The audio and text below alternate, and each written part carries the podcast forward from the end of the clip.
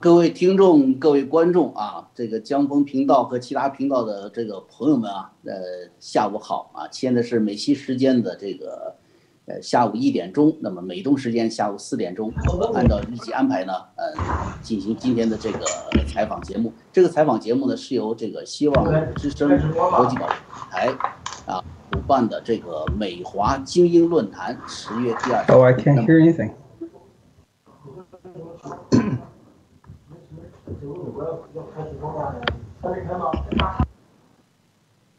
啊，对不起，刚才有一些这个背景杂音啊，这样子的那个今天的因为是三方连线，再加上有一些这个有一个翻译工作要进行，所以呢，我们这个 技术上的难度比较大啊，对于我们江湖时刻和其他的一些频道来说呢，都是比较大的一个挑战。嗯，如果是有不便之处呢，请大家多多谅解啊。也许你突然看不见我这个大脑袋了。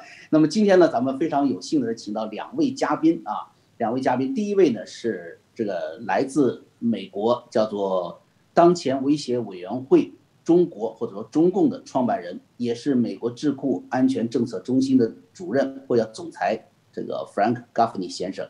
那么呢，他在过去的日子里呢，呃。对美国的这个政策和甚至是直接影响了美国政府的一些呃战略决策方面起了非常重大的作用。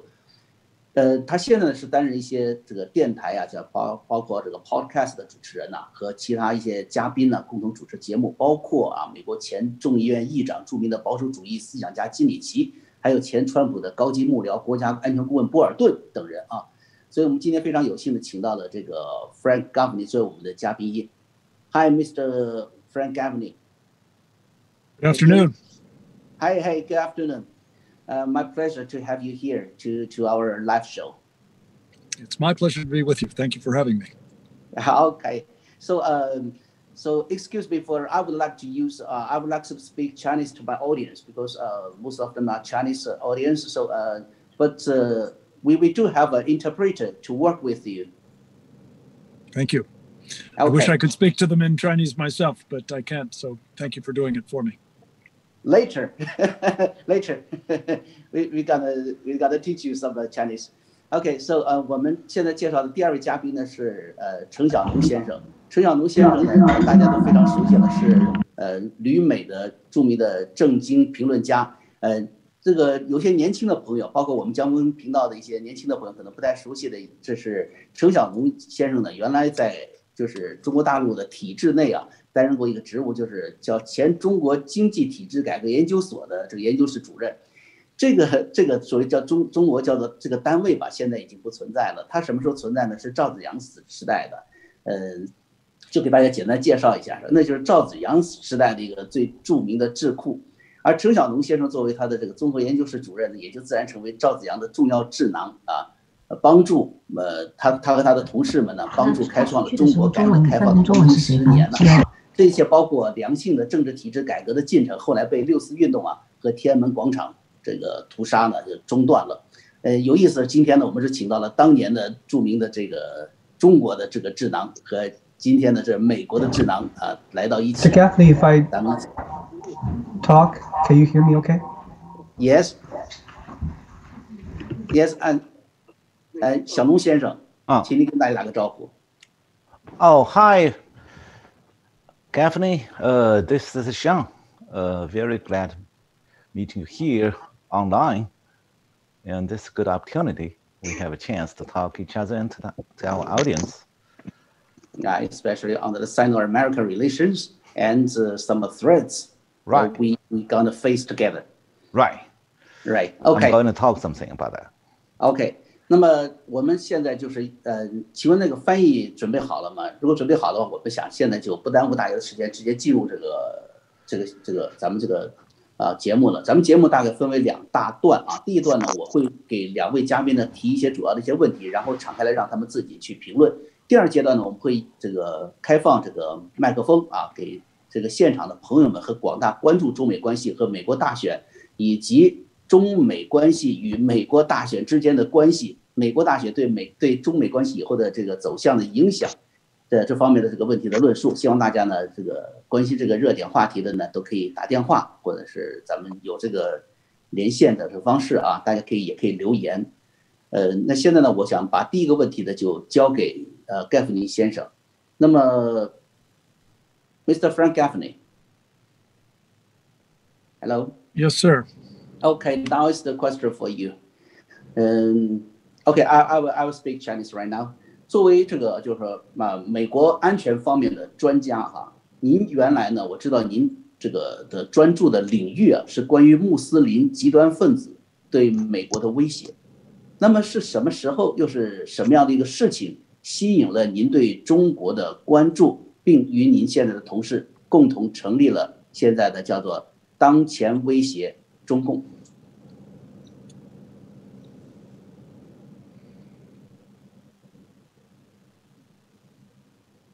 那我们现在的翻译在进行翻译啊，我是听不见回音的。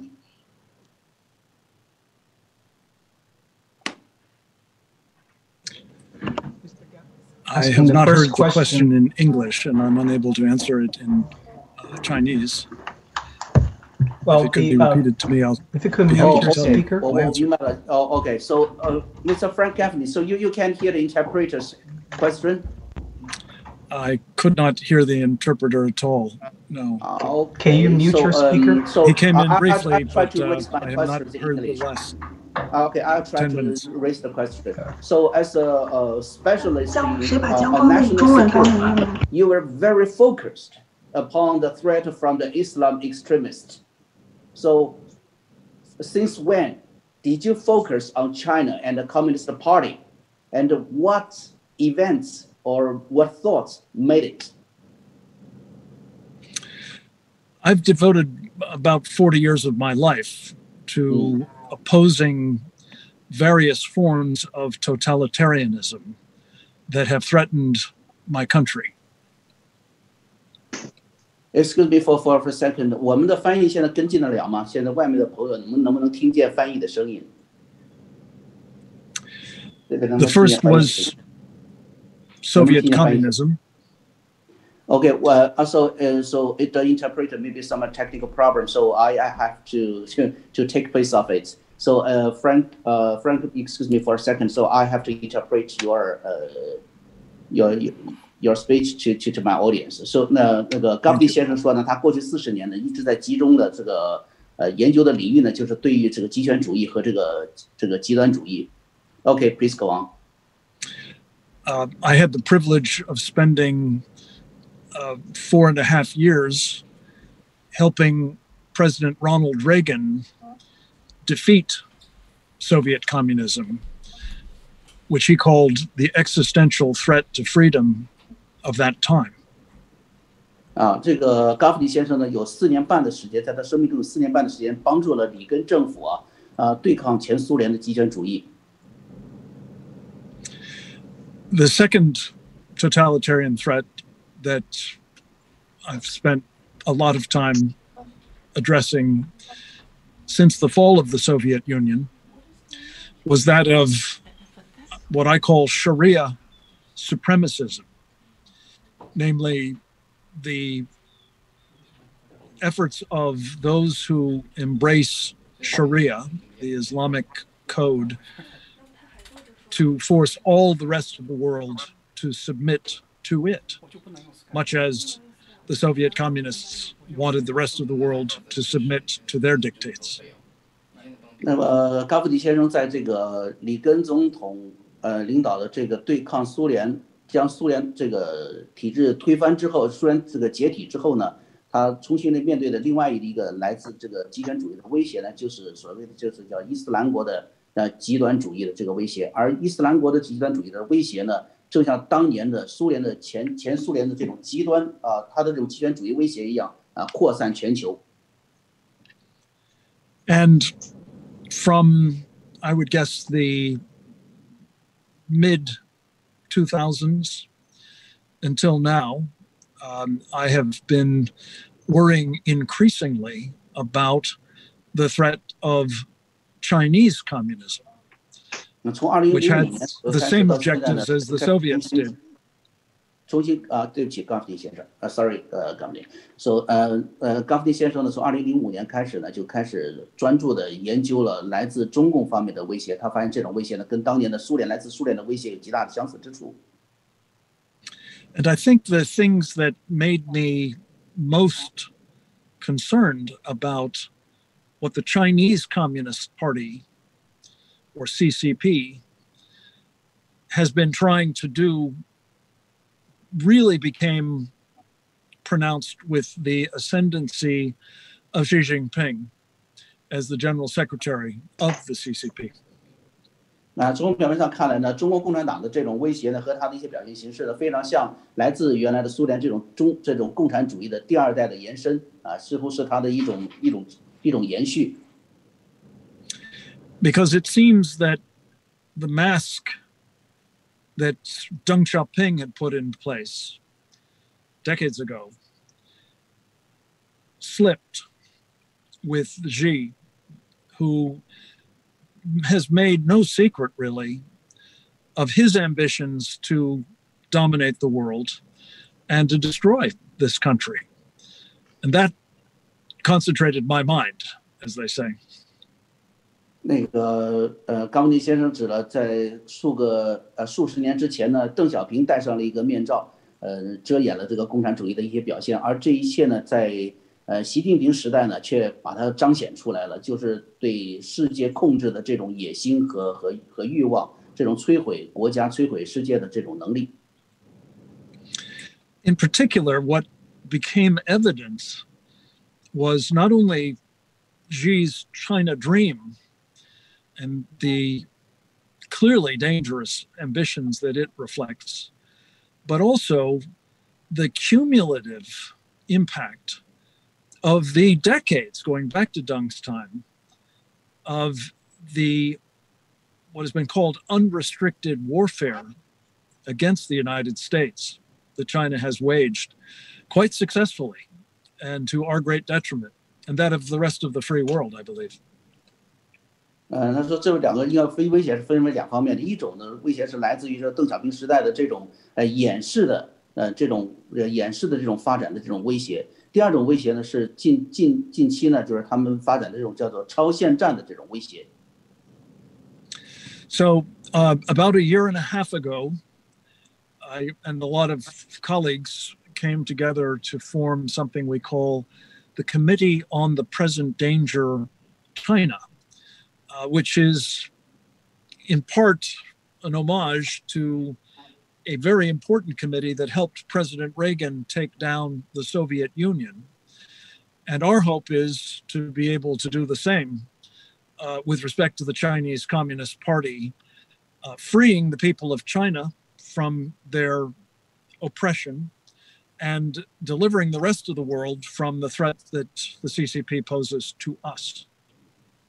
那么在一年半之前呢，这个盖夫尼先生呢就和他的同事们，呃，就组建了这个，呃，美国当前威胁啊美呃当前威胁委员会中国啊这么一个组织，呃，就有点仿效当年呃这个组织对里根政府的建言和帮助里根政府做的那些事情一样，他们将今天呢帮助现在的政府呢去呃针对中共对自己人民的这种。呃威胁，以及把这种威胁延展到全世界的呃这种现象。Okay, so um, uh, Mr. Gavney, uh, I've got another question for you. So, uh, compared to 组建了这个 compared to the mission of the previous CPDS, how serious do you see uh, the China, or we would say CCP, is a threat to the national security of the U.S.? What if I make, the score of 10? How the threat they reach? Well, I think this is the most serious threat the United States has faced since its founding. Uh, I mentioned President Reagan's observation that every generation faces an existential threat to freedom and it must be 达利先生认为的这个威胁是自从这个他们这个呃当前威胁组织成立以来啊，这个面对的最严重的威胁，呃，甚至超越了这个里根时代和其他的几个时代的这种来自外部的这种威胁。 And consequently, I believe this threat from the Chinese Communist Party is the existential threat to freedom of our time. And it must be fought every bit as vigorously and effectively, and hopefully successfully, as we did that of the Soviet Communist Party in its day. 他他认为这是当年这个苏联的对这个国家和对这个世界的这个这个安全的这种这个这种威胁啊的这种延续。And unfortunately, the trouble is that that intermediate problem that I mentioned of Sharia supremacism is still with us. And to some extent, not so much in uh, East Turkestan or Xinjiang, but elsewhere around the world, the communists, uh, supported by the Chinese Communist Party, are making common cause with the Islamists or Sharia supremacists um, for the same purpose of destroying our country. So we're facing really very serious dangers indeed, including here in the United States itself. 啊，包括对美国自身的这个国家安全在内，呃，中共呢现在通过它跟原来的这种极端的伊斯兰组织啊和各种这种极端组织的这种联系呢，呃，把这种威胁呢不仅散播到中呃美国，也把这种威胁呢呃这散播到了全世界。所以他认为这个中共来自中共这种威胁目前是最严重的。Okay, thanks for, for, for your speech and your idea to share it with my audience and the viewers. And right now, I, I, I'd like to, to raise another question to Mr. Jean. Thank you, Frank. Thank you. 啊，呃，小龙先生啊，就嗯是你好咱们回到咱们这里了，不好意思让您久等了，没事因为咱们刚才那个翻译可以的问题，我也是这个对没有什么准备，就突然就来了。 所以小龙先生，我是看过您最近的一些一系一系列文章啊，就揭示了您对中美关系的看法和和结论。呃嗯呃，亲爱的朋友们，我刚才已经简单的介绍了小龙先生的原来的一个在中国体制内的一个背景啊，他是当初赵子阳先生的一个重要的一个智囊。所以今天是智囊跟智囊在一起，咱们在做这一期这个会谈，我觉得非常有意思的事情。那么从原来的一个这个中共体制内的一个高端的一个做高端设计的一个智囊程小农先生来看啊，您能不能告诉我们中美关系目前准确的说处于什么样的一个状况？我给您这个题目比较大哈，您就可以展开来。呃，我想啊，呃，简单的来讲，就是从今年七月起，中美已经中国和美国已经进入了冷战状态，双方高度戒备，敌视对抗。那么，为什么进入冷战？这场冷战是中共点燃的。具体的做法是，中共有今年有三次具有核威胁意味的军事行动。第一个威胁呢是今年一月底，中共的海军舰队和战略核潜艇出动到中途岛美国海军基地附近，在那个海域演习，试探美军在太平洋上的最后一道的防线，所谓的第三岛链的在那个岛链的防卫能力。中共并且通过外宣媒体宣布说，这次演习的内容包括打击珍珠港。那么第二个威胁是今年三月中共宣布的，对美国实行战略核打击的核潜艇已经取得了南海的安全发射阵地，因为中共在南海的古公海上造岛以后，把南海的整个国际海域变成了他所谓的战略核潜艇的深海堡垒，让美国随时处在中共核威胁之下。那么第三个威胁是今年六月底中共宣布的，通过完成北斗卫星系统，就北斗卫星导航系统，为中共的核导弹装上了眼睛。我这用的都是中共的原话，为核导弹装上了眼睛，可以对美国全境实行精准打击。那么这三个威胁行动的组合，就相就相当于美苏冷战时期古巴导弹危机的一个二十一世纪的现代版。所以，美苏冷战结束三十年之后。美国又一次面临另外一个红色大国的核威胁，所以美国为了自卫，是不得不与中共进入冷战式的全方位对抗。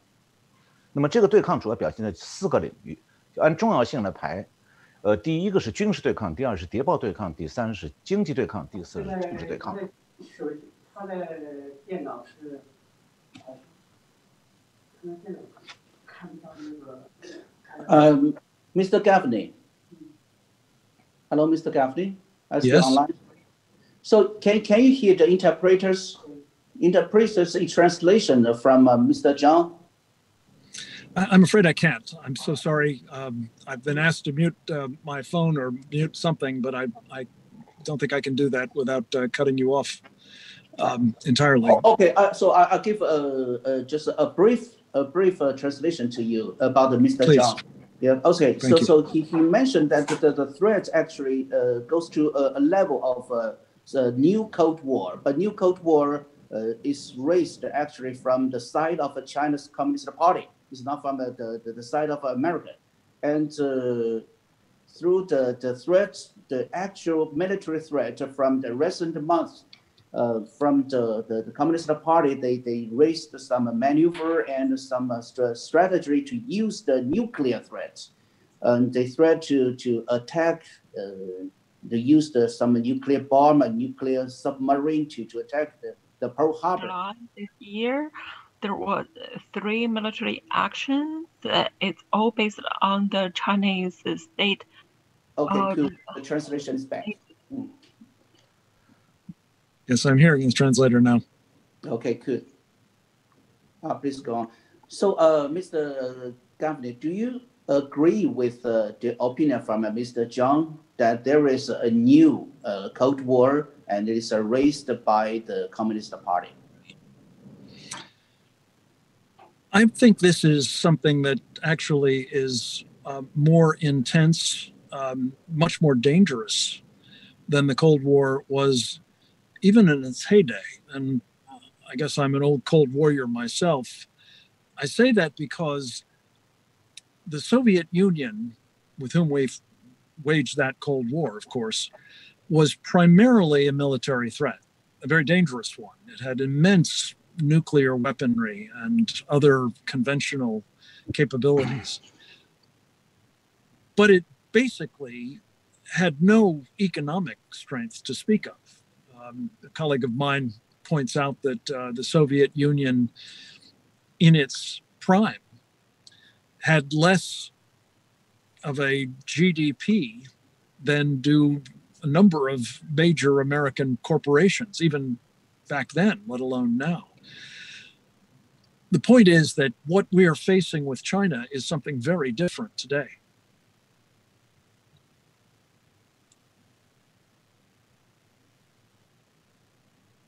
Is the translation can follow?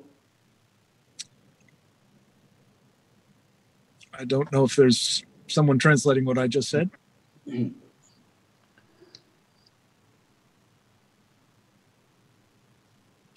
现在外面听得见翻译吗？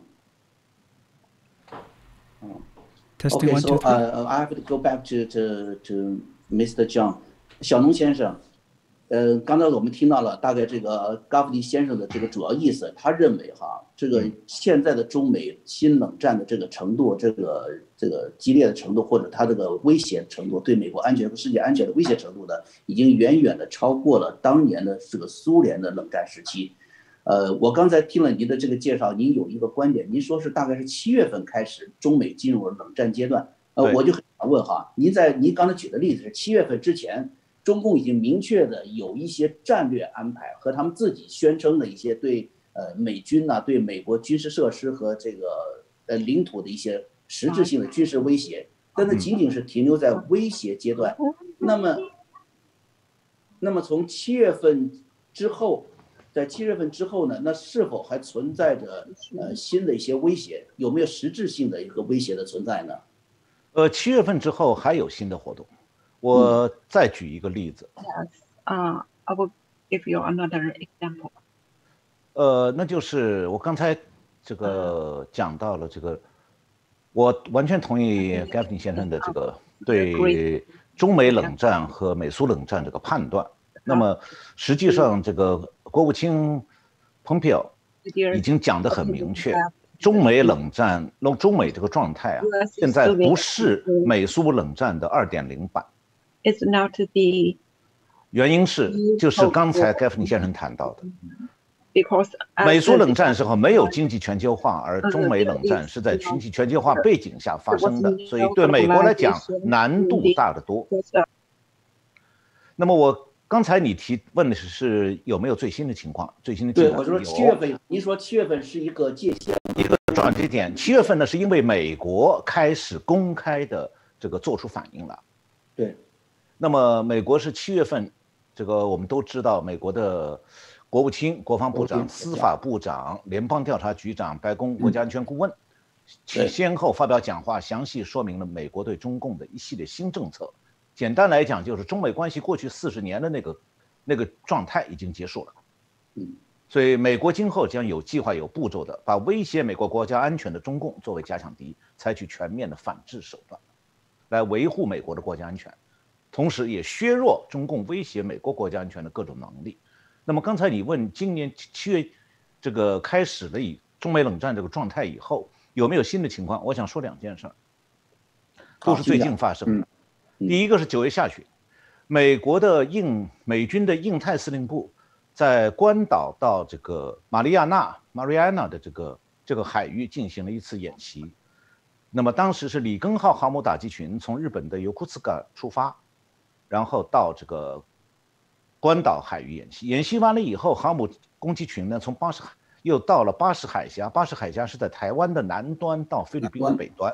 对，在那个地方呢，美国的航母打击群停留在那个海域，是二百多公里宽，在这个宽度里头来回的从南到北，又从北到南，来回的慢速行驶。为什么？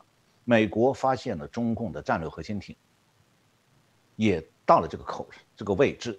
那么，为什么这个位置重要？因为巴士海峡是中共威胁美国的这个带核导弹的这个战略核潜艇从南海南岛的三亚军港潜入中太平洋，威胁美国的一个主要通道。所以美军演习之后，发现中国核潜艇跟上来了，进入这个通道，所以美军在这里进行了反中共核潜艇的反潜演习。那么中共也同时出动了他的反潜飞机，因为美军的舰队里也有洛杉矶级的这个攻击型战略核潜艇，所以双方的潜艇在水下有了一次对阵。这种情况以前美苏之间只有在美苏冷战时候发生过，这是中美冷战开始以后，中美的战略核潜艇第一次在水下对阵。那美军在海面上是有这个整个里根号航母打击群，那么空中还有大量的反潜飞机在侦察这艘呃中国的到底有几艘核潜艇在那个海域，双方是一个较真。那么另外一个动态，也是最新的，就十月二号，美国起飞了针对中共的末日飞机。什么叫末日飞机？就是说美国有一种这个国防安全上的必要的一种应对措施，就是说一旦作为三军总司令的总统突然生病，因为当时川普正好是感染被检测发现感染了新冠病新冠病毒。那么，在这个 Trump 正式宣布他被感染的之前的半小时，美国启动起飞的两架叫做这个 一二 B，就是是一种这个呃一六 B 叫做水星式的通信中继机，这个是个军事专用术语，实际上的意思就是说它是美国联合战略司令部的空中指挥所。就是万一在美国总统生病期间，如果有一个威胁美国的敌对国家突然用核攻击威胁美国的国家安全，美国除了启动自己的防空系统要击落这样的核导弹，同时美国要立刻启动核叫做二次核打击，就是说，如果这个敌国对美国发起核攻击，那美国立刻启动这个。战略核潜艇上的几百枚洲际导弹全部的携带核弹头，把敌国歼灭。那么这个叫做二次核打击。当时这个 E 六 B 空中指挥机是隶属于美国海军的，它就是属于在空中指挥分布在全球海洋里头的美国战略核潜艇的空中指挥机。那么中美国之所以在创普入院前，半小时启动起飞这两架飞机，而且是公开打开了这个飞机的这个对民航系统的这个信号联络，什么意思呢？就是它让这个民航系统的这个显示图上那个显示屏上可以清楚的看到这两架飞机的动态。通常美国是不不打开的，就不提供雷达信号。现在打开了，为什么？他要给中共信号，告诉中共说，我们美国已经做好了充分的二次核打击的准备。如果你要想以为美国总统生病了，你就可以这个抓一个什么机会来袭击美国，构成对美国安全的威胁。那么，美国准备用二次核打击消灭中共。所以，Excuse me, uh, I I'm going to run out of battery. I'm afraid here before uh, this program is over. Um, I'm not understanding anything that's being said. I'm not contributing very much to it. I'm afraid. If you have another question for me, I'd be happy to answer it. But I I don't think this is productive, um, perhaps for your audience uh, or for me at this point. Um, could I participate quickly and and then say goodbye? Uh, I'm so sorry to hear that, but uh, yeah, it, it's my bad for, for technical support problem. Uh, okay, so uh, Mr. Gaffney, I just leave you one short question, okay? Just one last question. So before your, your battery run out. Is that Thank okay, you. Mr. Gaffney? That's that's fine. Please go ahead. Oh, okay, so uh, Mr. John just talked about the direct nuclear threat to the U to the U.S. So to, to what extent do you see uh, do the American people understand the, the current situation? And to what extent do you see that the American political and military leaders understand this situation? And what kind of, uh, what's the next step they will take? Will you be able to interpret my answer? Yes. Okay. I believe there is a growing nuclear threat from China to the United States. Uh, we don't know the full magnitude of it, but an example of the effort the Chinese Communist Party has made in this regard is that it has built 3,000 miles of hardened underground tunnel networks in which to conceal perhaps hundreds of missiles with perhaps uh, many, many thousand of nuclear warheads on them. We don't know that for sure, but that seems to me to be one of the problems that we're facing, but not the only one. 那个，这个冈布尼先生认为啊，这个这个这种核威胁呢，是在日日益这个增长的过程当中，嗯，美国政府现在还不完全的了解中究竟中共的整体的这个核战略和他们的核部署的这个整体情况。但是他们已经确认的就是，中共已经在地下建立了一个长达我忘刚才说是三千公里了，是不是三千公里的一个地下的一个一个掩体？这个用于这个掩藏这个核武器、储存核武器和用于核武器发射使用。呃，这对于美国来说是一个一个一个巨大的一个未知数。In some ways, a more serious and certainly more immediate problem, however. are the other ways in which China is waging war against the United States now. As I said, the doctrine has been called unrestricted warfare, and it's not violent to this point or kinetic, as they say, but it is multifaceted and devastating.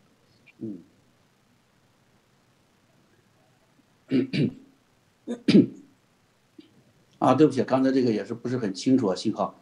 also, Mr. Gaffney, um, I leave you to one of the, the, the, the questions because we, we have a, we, we, we face uh, many of the, the, the audience from, from China and the Chinese Americans. So people really uh, concerned about from from our audience that what if the Biden elected? So what what shall we do?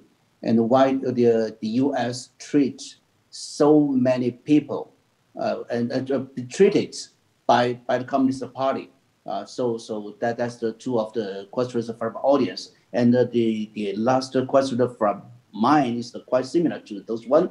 Is uh, if a Chinese American criticize that uh, we or you are anti-China, so what would you say? What's your answer? What do you think Chinese Americans should do on this election? Well, let me address several questions there, if I may. And I'm pausing for your interpretation rather than ending my answer. So if I may complete my answer, and then I will try to wrap up. I'm sorry for that. My other concerns about what China has been doing in the way of unrestricted warfare is it has been tapping America's capital markets to find money with which to wage war against us and to try to dominate the rest of the world.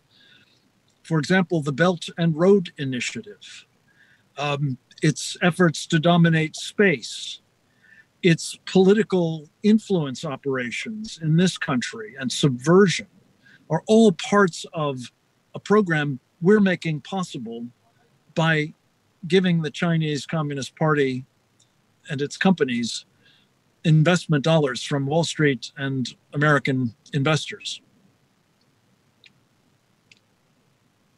那个跟 Mr. Gaffney 说了一下这个关于现在中国的威胁跟过去的不同是什么呢？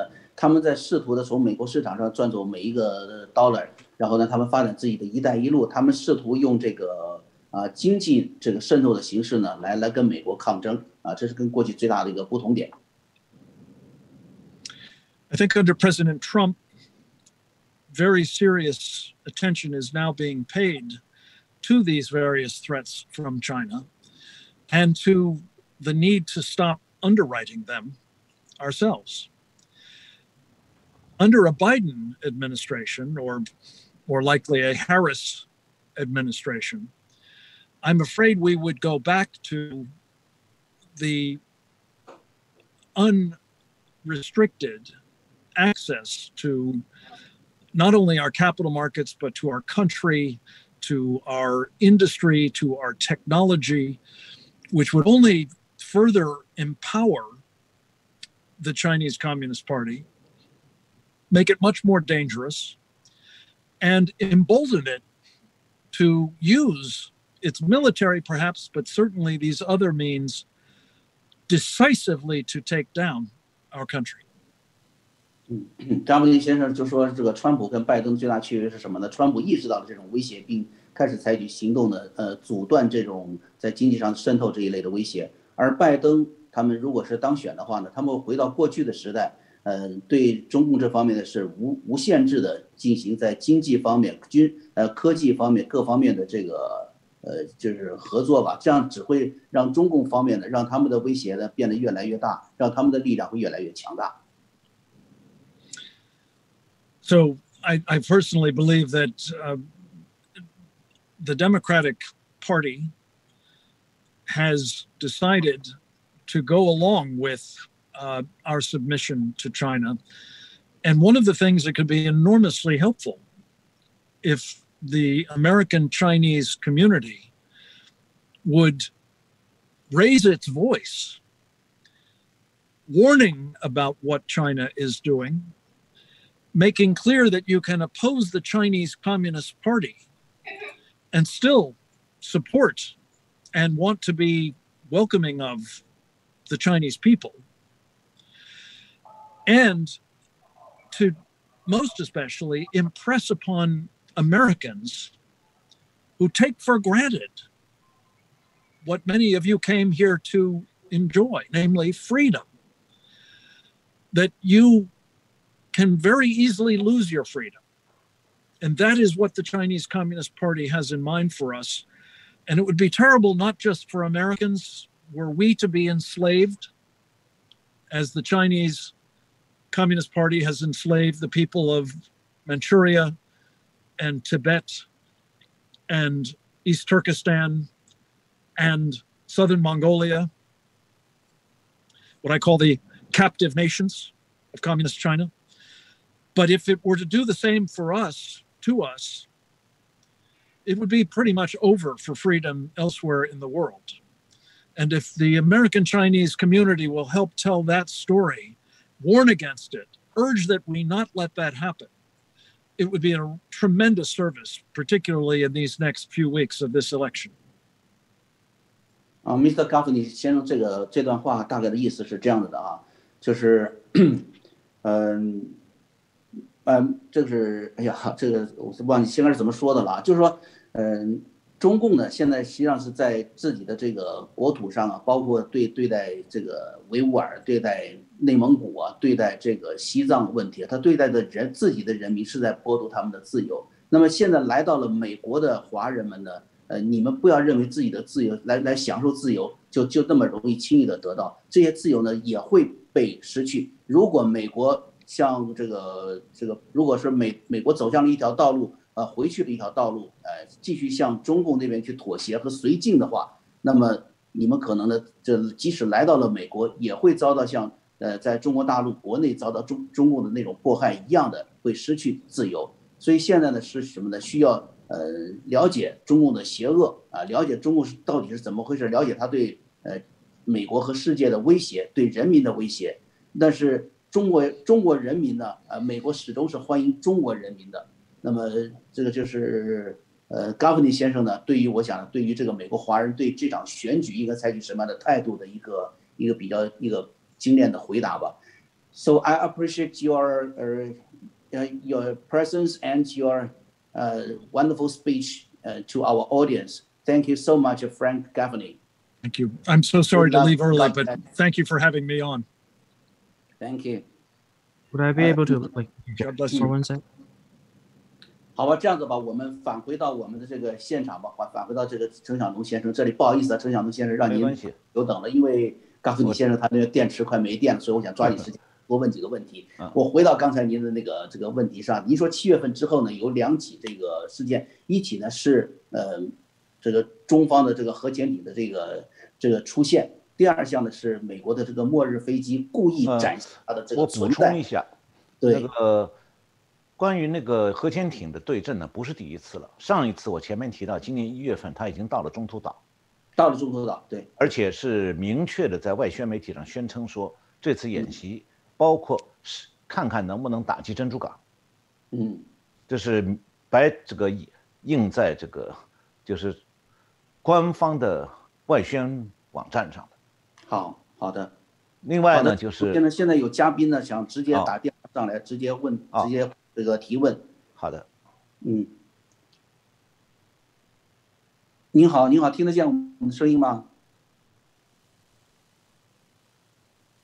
我们来安排一下，就是呃论坛的这个问题群呢，这个有不少这个已经有不少朋友在上面排队了，因为我的您的这里呢也是我也看不见您，你也看不见我，咱们现在有点像这个啊，这空中空中恋爱了啊，空中恋爱了，嗯。不过非常感谢您陈晓东先生，您的这个博学呀、和您的这个我觉得您这个后面这两个问题这个发掘，包括我这个做自媒体有的惭愧啊，我没有把它真的当做一种一种战略态势来分析，这这这点真是应该值得我们所有这个关注呃中美关系问题的这些朋友们呢去关注这两个啊，这个非常重大的这个末日飞机的这种存在，对，它实际上是当年这种嗯中中呃就美苏冷战时期的一个一个几乎是一个翻版了。对军事上是这样，对但是刚才 Gaffney 先生也谈到了，在经济在经济上的，这是完还在谍报方面，在特务活动方面，对是那是完全不一样。因为苏联当年是基本封闭的，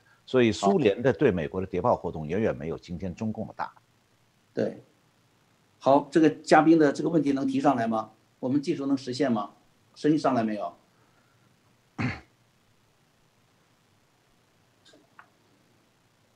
实在不行的话，就用文字形式吧，好吧？文字形式我，我我我来看一下，咱们把这个问题提一下。啊，您好，您好，我刚刚有一个问题想问那个 Gaffney，但是他好像很忙，所以现在对他已经下线了，因为他电池没电了。请问你这个问题可以让陈晓东先生回答吗？对，我觉得呃应该没有问题啊、就是说，呃，在将来的选举过程中，你觉得两届领导人会对他们的他们对于嗯新疆那个集中营的事情会有不同的反应吗？因为因为我觉得在嗯这两党在对于这个方面，我觉得有很高的协同性。呃，你倒是看到了一个现象，但是呢，这个现象本身很有迷惑性，所以很多人认会认为说，这个民主党不也是很关注中国的人权问题吗？所以他们和和共和党没什么差别。那么我想告诉各位，对不起，民主党关心专制国家的人权是一种伪装。为什么这么讲？民主党的骨子里头，他是喜欢专制的。此时此刻，我们在美国正在正在面临这种来自左派的专制。比方讲，政治正确就是一种很典型的思想专制。我们在中国已经听惯了。学校的老师说这件事是政治正确的，所以你就不能批评学生。你要说我有个不同意见，写在作业里，老师给你不及格，对不对？这我讲的是中国吗？是中国，但是也是此刻的美国，因为美国大学里的还有中学，很多老师现在都已经左倾，他们是民主党的基基本的支持者，而民主党的基本的理念就来自于这些左倾的老师。从马克思主义那儿借来的各种东西。那么，之所以他民主党还有西方的其他国家的左派要批判专制国家的人权，不是因为他们讨厌专制，而是因为他们需要伪装自己。也就是说，对他们来讲，他们真正了解他们的人，像 Mr. 刚才参加我们节目的 Mr. Gaffney 先生，他是很知道。什么叫做共产党的思想专制？什么叫马克思主义的这个真正的面目？但是，民主党的很多的意识形态、政治正确的意识形态，它是来自于共产党的，或者说是来，比方讲来自于美毛泽东的小红书。这本小红书，，Sanders 读过，我不知道 Biden 读过多少，但是那个 Harris 是绝对读过的。嗯，那么。这种情况下，他们为了掩盖自己，他知道美国多数老百姓讨厌马克思主义，讨厌共产党，所以他们要把自己的真实面目掩盖起来。为了掩盖，所以他们说我们这个批判人共产党人国家的人权。但是你要问他，你是不是打倒毛泽东？他不肯说话。所以我经常跟跟人说，我说对民主党人，你只要做一个测试就行。第一。你读过毛主席的语录吗？他只要说实话，不说假话的话，多半都读过。什么时候？一九六八年，他们当年都是美国的左派，都是在反战当中，这个受到了各种中共的影响。当年中共在芝加哥为基地，这就奥巴马起家的地方，他的精神导师所住的地方，那个地方是黑豹党的基地。当年中共把毛主席语录。大批的运偷运进美国，然后给黑豹党用他用这个毛主席语录去卖给大学生，用这种方式帮黑豹党筹措经费。那么很多年轻的大学生喜欢这些这个激进的什么造反有理、革命无罪之类的语毛语录，然后就花钱买，这钱就成了美国黑豹党用来试图推翻美国民主制度的。一股一个经费，当然后来毛死了，中美关系又缓和了，这个这一页翻过去了，但是这个影响留下来了。今天的美国的民主党当中的比较这个最左的这一部分人，包括像这个这个参暴动的那个 Antifa 当中的很多人，他们当年就是这么出生的。那么，正因为他们屁股上有一个尾巴，就是他们和共产党的专制有很深的根源，而且他们实际上骨子里喜欢专制。你看他，在政治正确的大旗下，对美国大部分民众实行的就是这种思想专制，所以他们的作为其实是用批判共产党国家人权来抬高自己、伪装自己，但是他们根本的目的是要。对美国实行共产党式的专制。对，我顺便再讲一句，就是“政治正确”这个词儿本身就是来自于美国共产党的，是当年美国左派当中对美国共产党听莫斯科话、拿莫斯科卢布非有点不满的一个嘲笑的反面意义的话，但是民主党后来就把它变成了正面意义的了。这已经欺骗了美国很多人了。今年是美国大选，一个挑对美国社会是个很重要的挑战。这个挑战最大的特点就是他把民主党的一些真面目给抖了出来。好的，这个看了这个部分的这个，看来连线比较困难一些。我们现在总结了一些，总结了稍微总结了一些呃朋友们的一些问题啊，大概集中就是这个方面，就是问啊，问陈晓东先生说，现在中美关系或者美中关系对大选有几分影响？那么美国大选呢，在呃三个星期之后，呢十一月三号呢就要举行了。呃，如果川普连任的话。中美关系将如何走？你是怎么样预测？如果拜登胜选的话，中美关系又会如何的发生一些变化？呃，简单来讲，我觉得，呃，美国大部分选民，呃，对此时此刻中美的这个关系的大逆转啊，不是有全面了解的。因为我们刚美国的主所谓的主流媒体现在基本上被民主党控制，然后。实际上成了民主党的喉舌，也就是说，美 CNN 现在是民主党的中央央视，《华盛顿邮报》《纽约时报》现在相当于民美国民主党的《人民日报》，所以你就不用再看他们。但是因为他们不报，所以很多这个中美关系的演变当中的一些很重要的事情，美国民众失去了了解的机会，所以看起来很荒谬。美国的民主自由。就是言新闻自由已经被民主党消灭。嗯，那么在这个情况下，这个究竟，呃，中美冷战会对美国的未来产生影什么影响？我们今天在这里讲，其实大部分美国这个选民们并不清楚，甚至他们都不知道，也没有多少人认真去拜读蓬佩奥国务卿的。这个七月份的那次演讲，关于中美关系转变的演讲，没有人仔细读，也不了解。但是美国大部分选民知道，祸害他们的今年的这个新冠病毒是来自中国的。至于中国政府如何掩盖的，美国的这些媒体也不认真报道的。相反，《纽约时报》《华盛顿邮报》是拿着北京来的钱在替中共宣传。那么。所以在这种情况下，就涉及到一个基本问题：如果拜登的这个党继续，呃，继续像现在这样去操纵美国社会，那么可能是什么结果呢？那就是中美冷战会被他们浇上这个一盆冷水，然后呢，继续向中共屈膝，然后拜登的儿子可以继续把他的公司生意做大，赚更多的钱，中共会送他更多的钱。那么同时，美国将在冷战当中输掉。本来，共产党国家和美国进入冷战状态，输的应该只是共产党国家。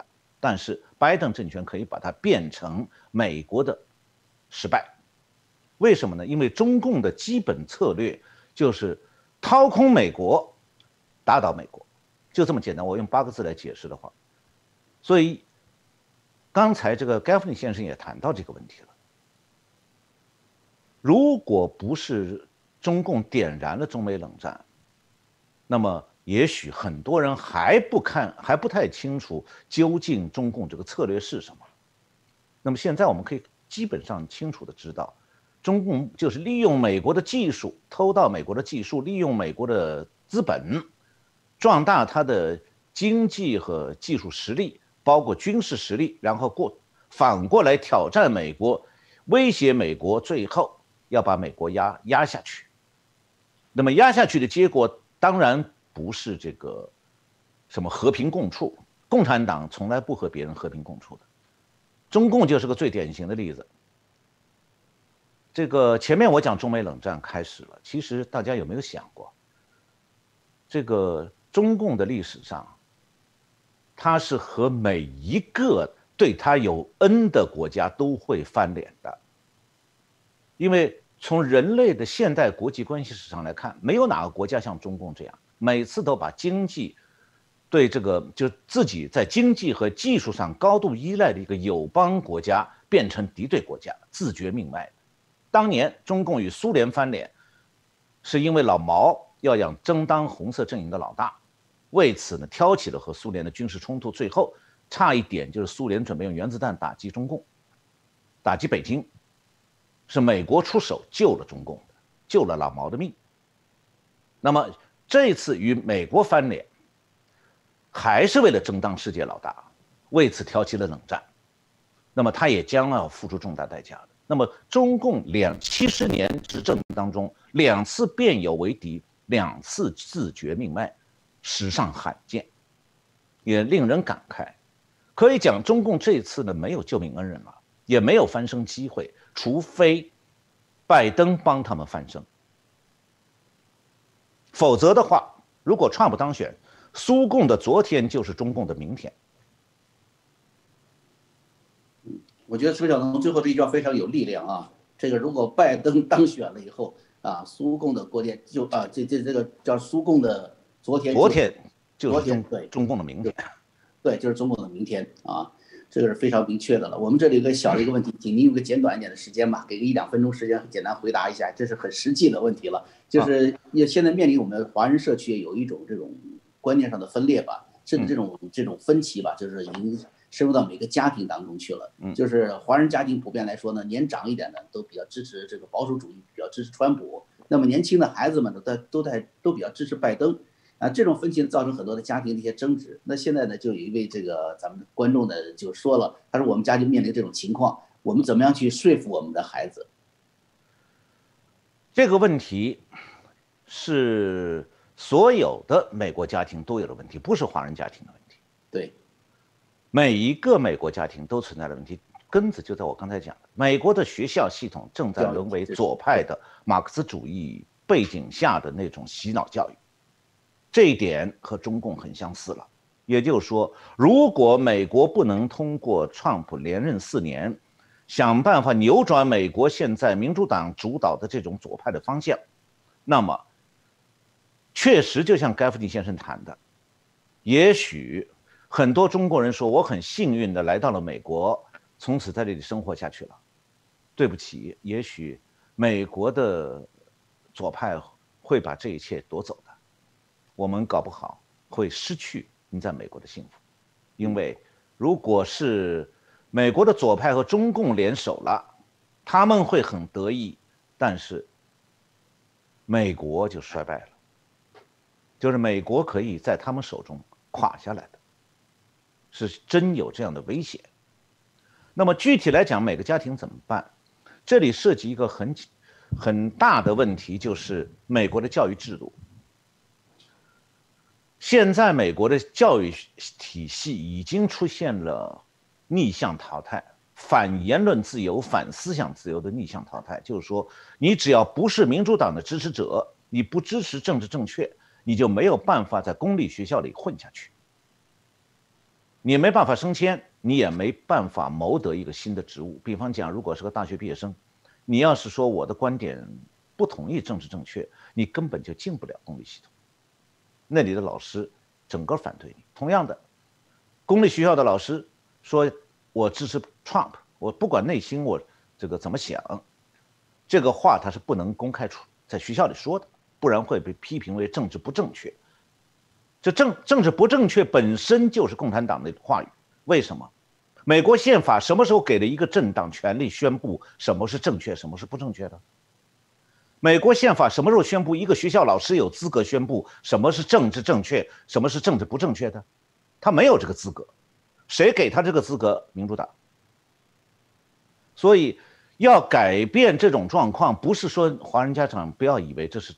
你们家的孩子和你的问题是你们家孩子被洗脑产生的问题。你要不改变那个洗脑系统，你们家的下一代的孩子还会继续被洗脑。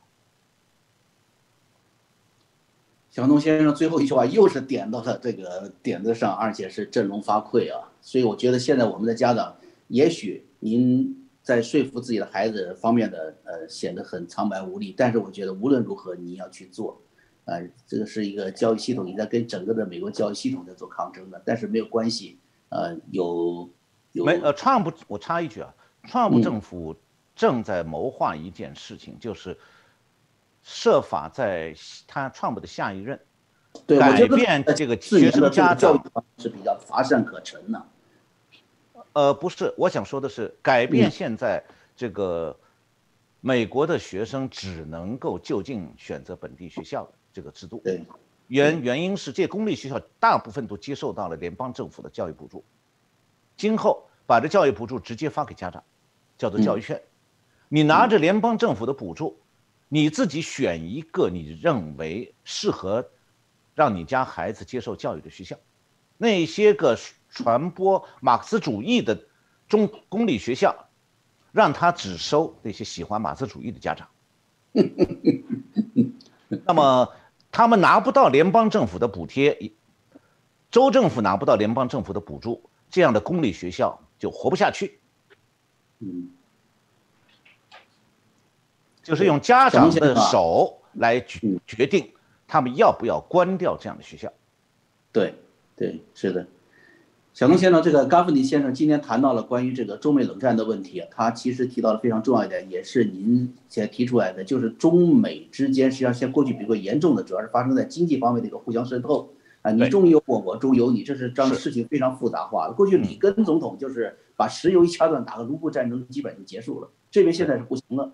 比如说咱们呃美国方面对中共很多的制裁手段，这个一旦生效，但是我发现美国的这个资本华尔街的大鳄们通过几个方式呢。用美国投资人的金钱呢去进行补血，我想请您，呃，这您是政经方面专家，是经济学家是吧？但是我想呢，今天时间已经不够了，我想以后，呃，观众朋友已经提出来了，希望我这边呢能够，能够多次请您到咱们江峰时刻呢来这个做一些 啊做一些讨论啊，来咱们把您的这个主要的这个特别擅长的这个经济问题啊放在未来。但是我想今天还是，呃，有一个时事吧，我想请您做一个简短的一个评述。就是现在这个蚂蚁金服啊，也就是阿里巴巴的这个支付宝发展过来的蚂蚁金服，号称将成为世界历史上最大的 IPO 发行，所以它现在是从美国准备是从这个中概股当中是撤了，它不准备在这边发行了，回到香港，回到上海去上市。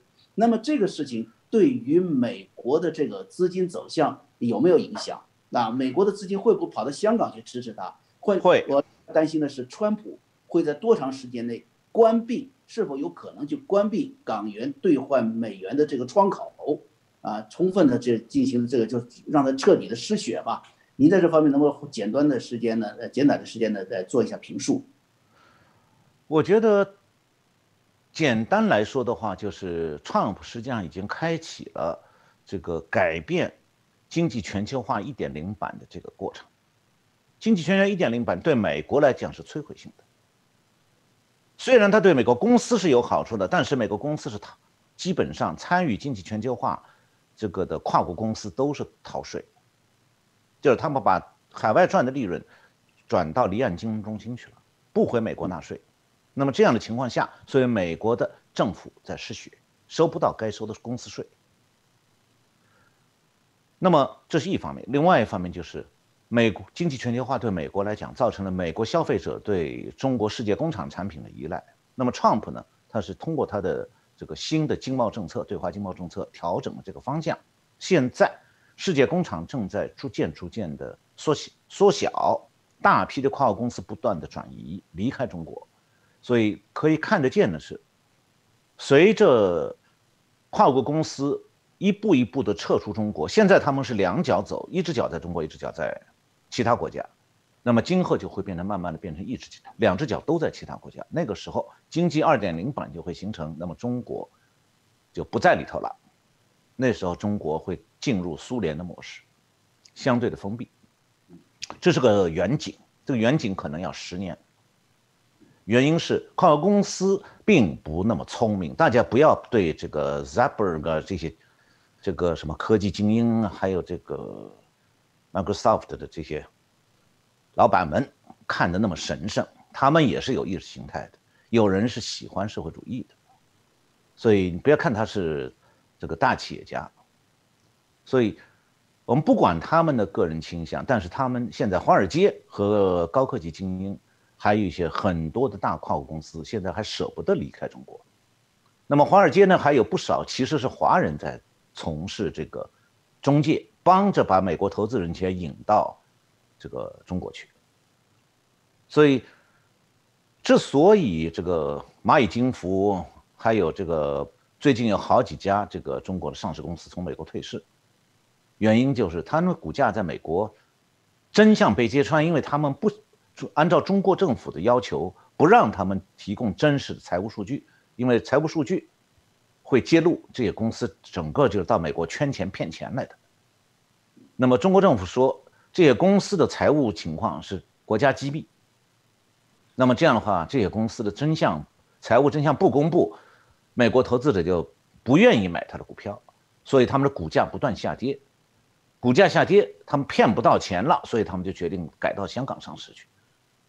但是呢，确实刚才这个 Gaffney 先生提到的问题是很严重的问题，就是这个中共在美国的第五纵队势力庞大，不光是说有间谍，这我们在你们在加州很多人应该有所耳闻，嗯。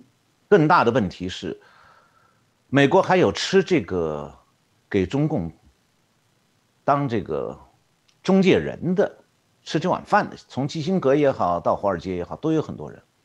所以，他们这个中国在美国的上市公司在美国退市，然后跑到香港上市去，其结果呢是，美国这些代理公司的投行还会继续想把美国投资者的钱放到。这些在香港上市公司去，理由是他们现在还赚钱，尽管他们根本就看不到这些公司的财务报表，那是因为这些是华人，搞搞不好他们也拿到回扣，我们不知道啊，不然他为什么那么玩了命的要做这个生意？是，那不管怎么样，现在呢，这个局面是个现实，就是美国也不是一下子就能够把这个。经济全球化一点零版造成的这个美国中，或者说反过来讲，就是中共对美国经济的全盘渗透，美国没有办法一下子就是一刀斩断，斩不断。而且他美国国内的很多金融精英、科技精英、企业精英，千方百计拉着那根线不松手，倒过头来还起诉政府，说你不能伤害我的利益呀。但问题，这些公司在伤害美国的利益，伤害美国人民的利益，美国纳税人的利益。所以，从长期来讲，美国政府、美国需要有一个能够稳定它的这个政策，然后呢，逐步逐步的让美国摆脱对中共的某种依赖，同时也切断中共对美国的渗透，呃，防止中共把美国一一步一步掏空。需要有这样一个政府。从这个意义上讲，只有川普能这么做。嗯，啊，非常感谢陈晓东先生啊！这不断的现在是不断的有观众朋友呢提问题了，但是我们的时间已经是已经超时了啊！原来是确定一个小时的这个论坛时间，现在是超过了，已经接近十五分钟了。那么我们现在做的这个节目是二零二零年美国大选美华精英论坛，是由希望之声国际广播电台主办的十月份的第二场的这个论坛呢。哎，我是江峰来主持。我们请到的嘉宾呢，一位是著名的呃旅美政经评论家，这个经济学家陈小龙博士；另外一位呢是 Frank Gaffney 先生，他是当前的当前威胁委员会中共的这个组织，还有一个就是美国安全呃安全智库啊，安安美国安全政策智库的总裁。那么。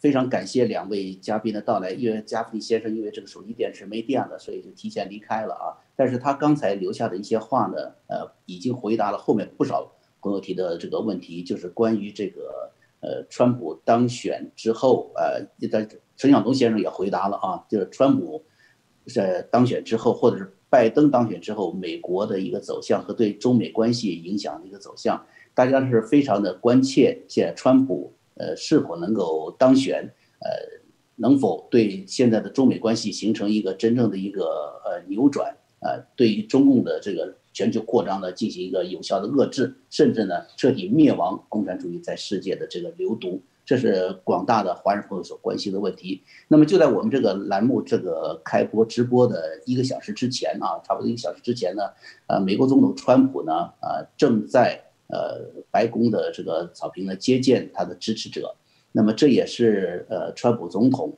在神奇的迅速恢复了呃新冠病毒这个感染之后呢，呃，回到白宫呃，接受白宫的医生的诊断，确认他可以最早在星期六恢复呃正常的接见啊参与这个正常的这个公众活动的第一场啊第一场的这个小型集会。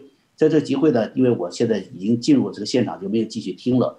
在开头呢，他告诉了大家，呃，他现在的支持率呢和现在的整个的，呃，美国的这个就业情况的经济情况的恢复啊是良好的。他的支持率吧，好像说是已经呃去到了百分之五十六吧，啊，如果我们数字没搞错的话。所以我觉得呢，呃，朋友们呢，这一切都是在向好的方向、向正面的方向去发展着。嗯，这也是对所有关心呃美国前途、关心这个中国前途和关心甚至关心世界前途的朋友们呢，是一个激励。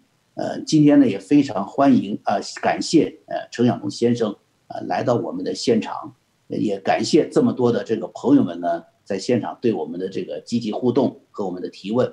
我们呢这个剩下的这个时间呢会把这个字幕啊和翻译啊进行补充上去。呃，进行完善。没有来得及赶到我们直播的朋友呢，可以到这个录像上呢去完整观看。那么我也希望呢，呃，按照 朋友们所提的吧，啊，应这个观众们的这个要求吧，以后有机会呢，能够多请陈晓东先生呢来到我们的现场，咱们呢一起畅谈您所专长的经济方面的问题。因为我们已经注意到了经济方面是目前。呃，中美关系较量和中美冷战的一个最焦灼、最复杂，也是最关键的一个一个方面。谢谢您，程晓东先生。嗯，谢谢您，江峰先生。嗯，谢谢你们的后台的各位这个工作人同仁，也谢谢我们的观众朋友们。谢谢大家，再见。